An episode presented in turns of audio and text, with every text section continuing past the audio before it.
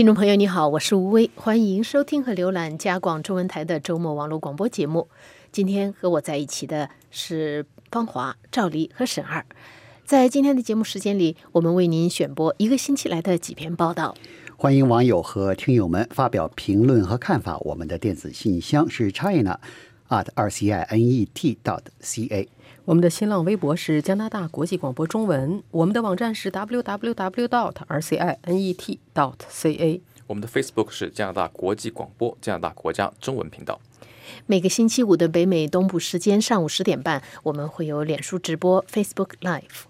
在接下来的时间里呢，我们就为您选播这个星期的几篇报道。第一篇报道是方华做的，方华，特朗普这美国政府现在宣布，就是把悬在加拿大和墨西哥头上的这把剑，这个关税现在暂缓落下。就是继续吊在那儿，呃，虽然呢，在这个呃所谓五月一日截止日期之前呢，大部分加拿大的这个政界跟经济界人士都说呢，不用担心，特朗普肯定会继续延期的。但是呢，这个在之前的几个小时，还是有一点戏剧性的事情发生了。比如说是这个当天呢，就是呃，就是前一天呢，就是美国白宫的发言人说呢，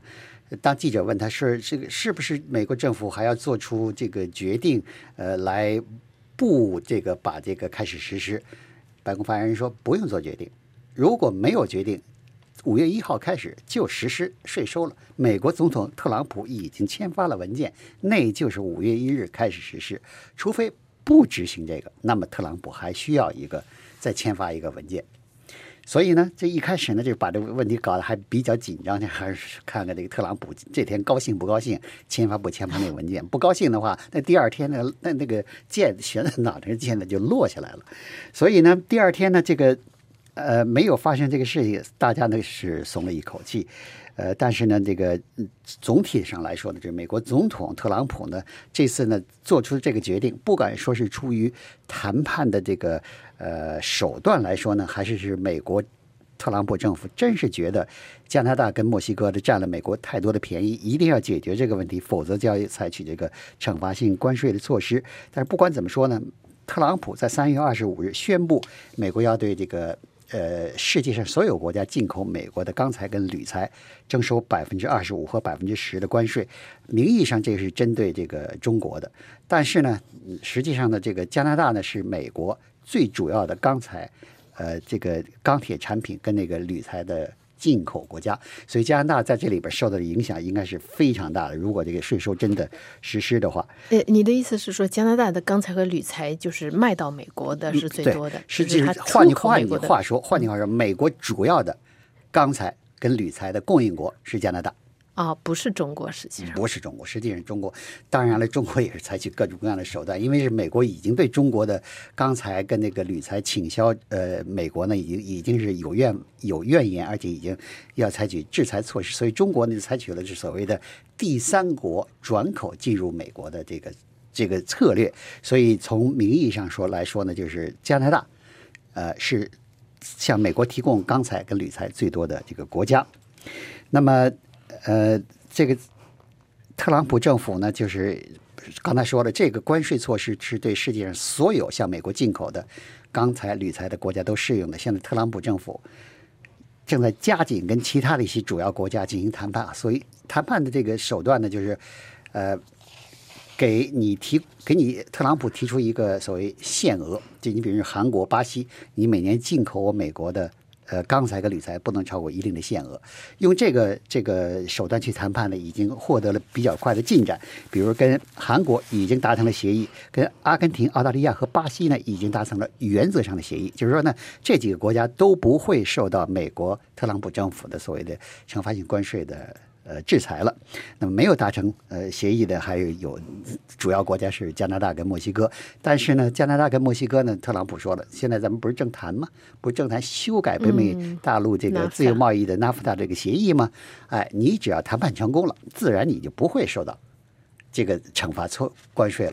但是呢，话的另一面就是，如果你谈判不成功，那这个惩罚性关税那自然就落到你的头上。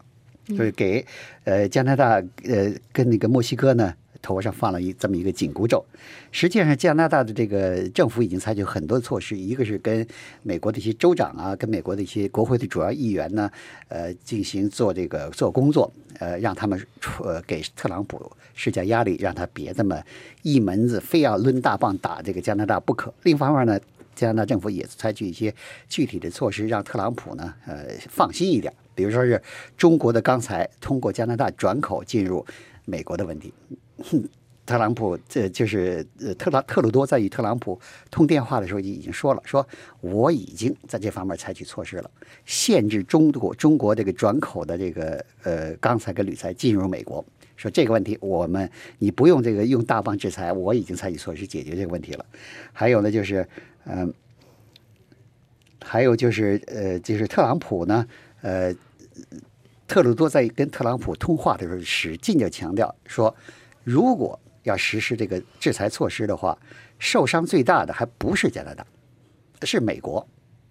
他说呢，如因为这个现在世界上这个跟美国的贸易逆差呢，加拿大不但不是问题，还是解决问题的一个办法。所以你不要把这个加拿大的逼急了，逼急了以后对美国呢，实在是这个呃不是什么好事情。另外呢，特朗普政府把五把原来的五月一日作为所谓的为什么把这个五月一日作为你不谈成就实施制裁的措施呢？因为是五月一日如果谈不成的话，那么随后就是会发生墨西哥大选、总统大选跟美国的国会的中期选举。现在的观察家们都预计呢，会是反对特朗普的这一派呢会取得这些。呃，这个所谓选举的胜利，他们一上台呢，对特朗普的这个推行自己的政治经济这个日程呢，都会带来更大的影响。所以，特朗普想在五月一日之前达成协议，但是现在看来这是根本不可能的。不但五月一日达不成协议，他不是推迟了一个月到六月一日吗？六月一日也达不成协议。专家们说，现在特朗现在这个呃三国的自由贸易会谈呢，现在。只谈了一小部分问题，大部分问题根本就没有谈成，所以你要想在今后的一个月之内谈成是不可能的。你看，那就是说，肯定是要推到中期选中期选举之后了。所以呢，就是在六月一号六月一号的时候，再怎么找台阶儿下台，就是不对这个加拿大实施贸易制裁，还是一个这个政治技巧问题，或者说呢，特朗普一生气，干脆就实施制裁了。好，我们到时候到时候再看后续的报道。对，好，我们接下来呢来看一看另外一篇，就是赵黎为我们介绍，现在加拿大酒店也都要求加拿大政府对这个 Airbnb 强制征税。对，是这样。呃，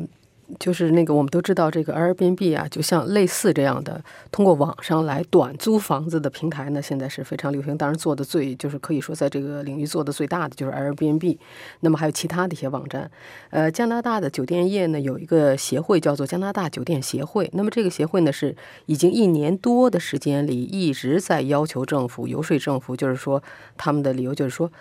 住酒店的人，你进酒店的时候，你交那个房费，然后还要加 TPS TV，就是销售税。那么短租的人也应该交这个税，因为很多人我们都知道，你为什么很多人去选择住短租？他会一算，比如说同样的房间，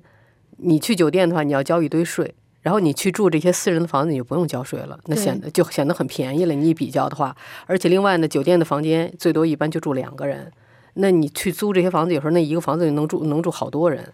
几好几间卧房，就各方面一比较呢，这就导致为什么这些短租的现在短租房子越来越越流行、受欢迎。对游客来说，如果找的合适的话，这种民俗啊，Airbnb 也好，还是说其他渠道，确实是比酒店房间合适，比较划划算。对，划算。所以就是为什么这些短租平台现在就抢了好多这个酒店业的生意。那么酒店业呢，呃，这个星期是开了一个会，这个会上呢，这个酒店协会的总裁呢就说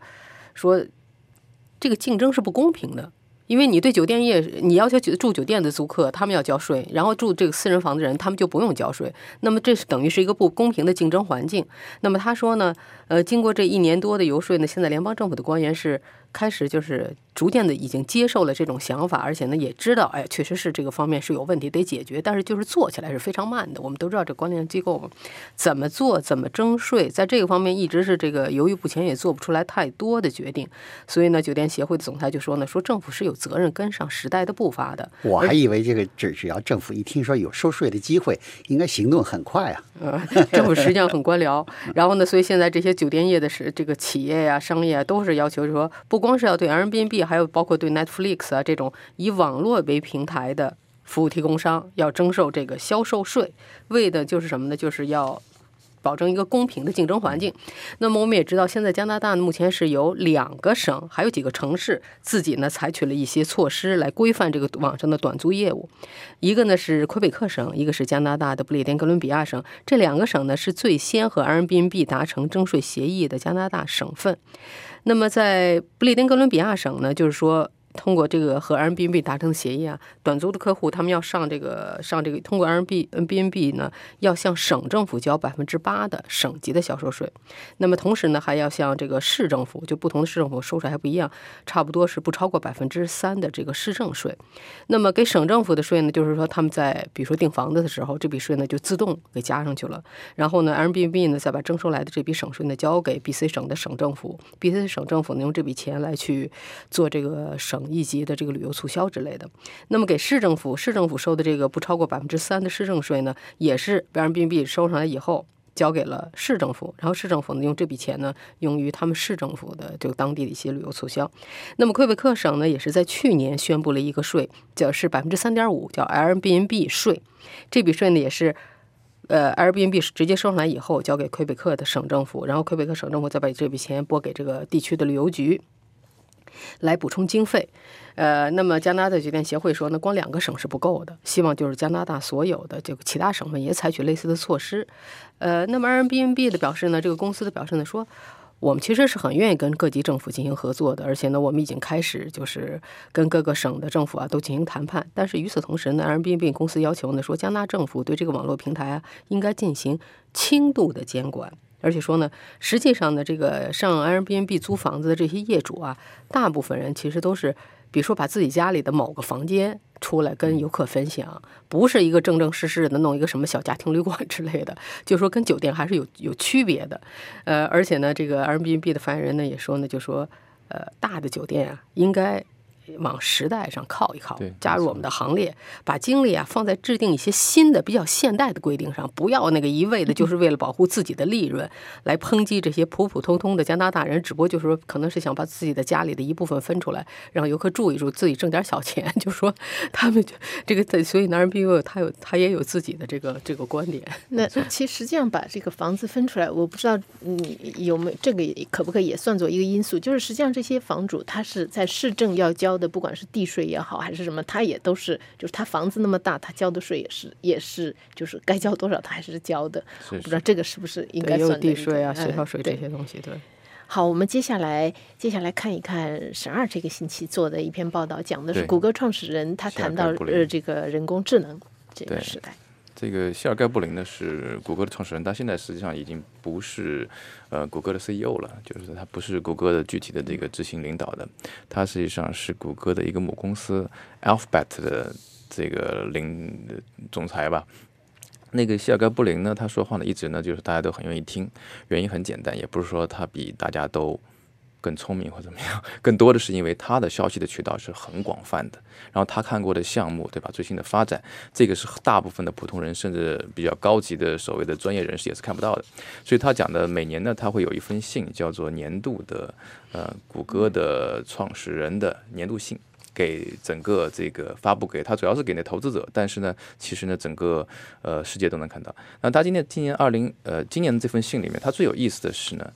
呃。他讲到的问题呢，是一个是谷歌他自己在做的很重要的，就是你看你刚才在讲是人工智能这方面的。那么人工智能这个发展呢，已经到一个程度，就是说他自己都感到很惊讶，就他觉得他自己在。呃，有生之年吧，能够看到如此的这个人工智能发展，他也是觉得很惊讶，然后他也觉得是很快速的，因为他说他们几乎每个月都能看到新的东西，每个月都能看到新的发展。然后现在谷歌实际上已经把自己打造成一个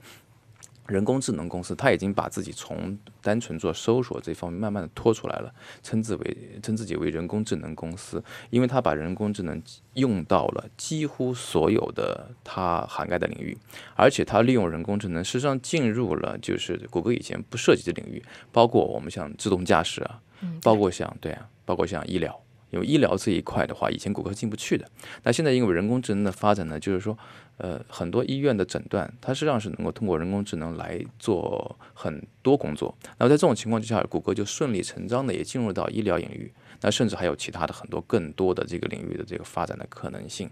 然后呢，他还提到这个计算的发展，因为计算的发展，我们也知道这个有个摩尔定律嘛，啊，就是说这个。每年它会有很多的这个很多番的这个发展往前面发展，但现在的连摩尔定律都已经跟不上了，因为现在已经除了这个呃 CPU 的发展以外，更多的是向量子计算机这方面发展。像量子计算机发展，从这个谢尔盖布林的信里面讲，他举了一个例子，他说他最新的这个谷歌他自己在研制的这个呃量子计算机的运算速度啊。它零太，它后面的零太多了，我已经数不出来了，所以我只能告诉一个数，我已经不知道，它已经不能够用人类的语言来讲了，它就是十后面，我数了一下，九十九个零，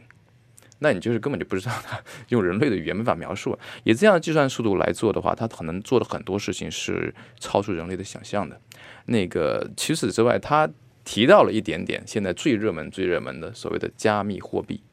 那么加密货币呢，其实它作为一个谷歌的。就是说，奠基人或者说以前的掌门人来说，他的影响力很大，他不能给加密货币这么一个很热门的东西呢再继续加热度了，所以他没有讲到很多，但他起码讲到就是说，加密货币呢对于这个整个计算行业的发展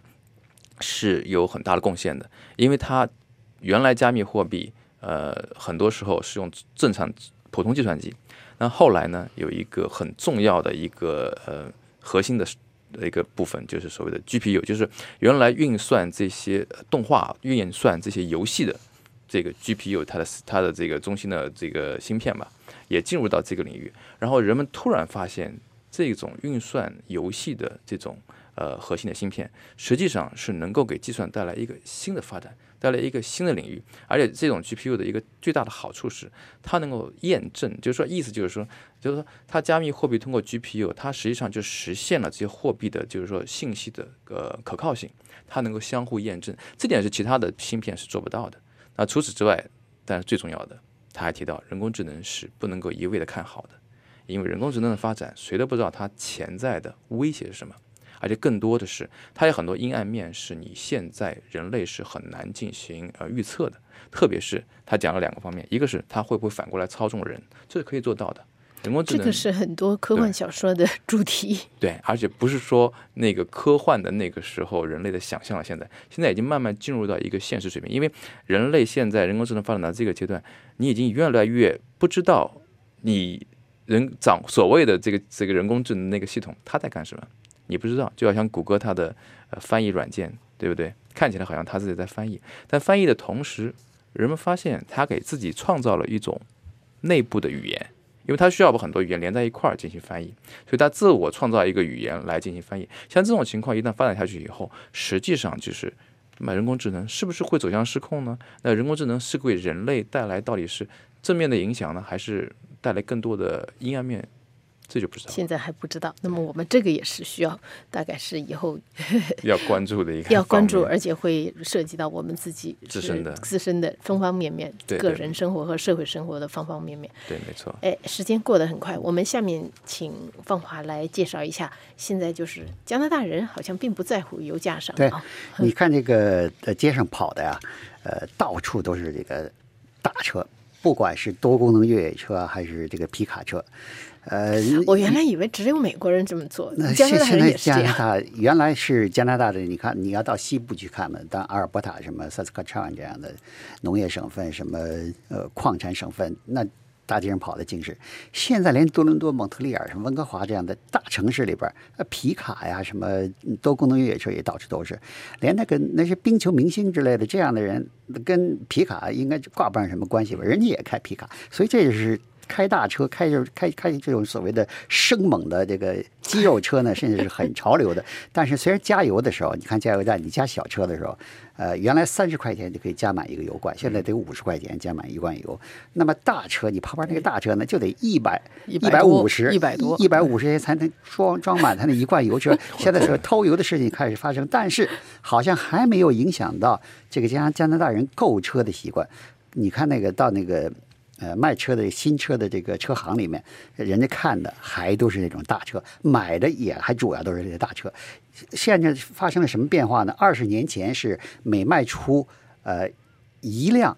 这个每卖出一辆这个大车呀，那加拿大人要买两辆小车。现在倒过来了，每卖出一辆小车，加拿大人要买两辆大车。你这发生了所谓的天翻地覆的变化，